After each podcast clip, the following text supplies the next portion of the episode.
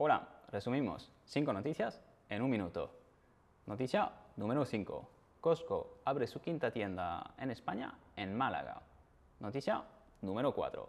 Carrefour y Cash Converters se alían para crear Carrefour Ocasión, una tienda orientada a la compra-venta de productos de segunda mano. Noticia número 3. Fanta prepara el verano y lanza el sabor de sandía en España. Tenemos ganas de probarlo. Noticia número 2. Mercadona abre un nuevo formato de tienda eficiente en un edificio histórico de Talavera de la Reina. Y por fin, noticia número 1. Kraft Heinz se lanza al ataque del segmento plant-based con una joint venture con la empresa The Not Company. Gracias y hasta la semana que viene.